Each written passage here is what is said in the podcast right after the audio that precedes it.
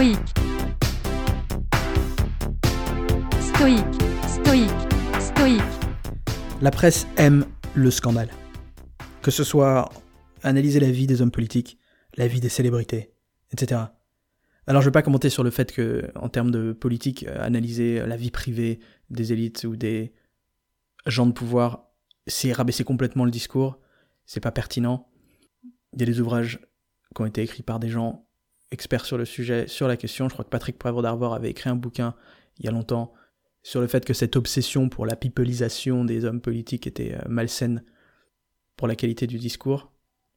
Je vais pas non plus m'attarder sur le fait que euh, décortiquer la vie des célébrités, euh, c'est aussi le niveau zéro du divertissement et que intellectuellement ça n'a pas grand intérêt et qu'en plus de ça, c'est un peu une forme moderne d'exécution publique, cette mentalité de masse comme ça qu'on a à s'acharner sur le fait de décortiquer dans le détail les, les torts et les travers des personnes qui, qui vivent euh, sous les caméras. Et d'ailleurs, il y a un épisode vraiment marrant de South Park, euh, l'épisode 2 de la saison 12, sur le sujet. À l'époque, c'était, c'était Britney Spears qui était, euh, qui était décortiquée pour, ses, pour ses, ses coups de folie. Mais ce que je veux souligner, c'est est-ce qu'on est vraiment en position de juger qui que ce soit et quels que soient les problèmes d'ailleurs dont on accuse ces hommes politiques ou ces célébrités, que ce soit infidélité, détournement d'argent, des paroles insensibles, n'importe quelle forme de mensonge, est-ce qu'on a nous-mêmes jamais été coupables d'un seul de ces travers, sous une forme ou sous une autre? On n'a peut-être pas détourné d'argent, mais ça a dû nous arriver un jour d'éviter de rembourser un truc, quand on pouvait y échapper. Ça nous est forcément arrivé de mentir. Ça nous est arrivé d'une manière ou d'une autre de faire des trucs qui, s'ils avaient été observés par une caméra, si ça faisait l'objet d'un article dans un tabloïd, on se retrouvait à la même place que ces euh, personnalités qu'on aime décrier, qu'on aime décortiquer. Dans l'anonymat, on peut facilement se convaincre qu'on est sans tort, on en oublie ses propres travers. Alors, est-ce qu'on est réellement en position de juger qui que ce soit? Et surtout, qu'est-ce qu'on gagne à juger qui que ce soit? Un principe stoïque, c'est d'être sévère avec soi-même et d'être indulgent avec les autres.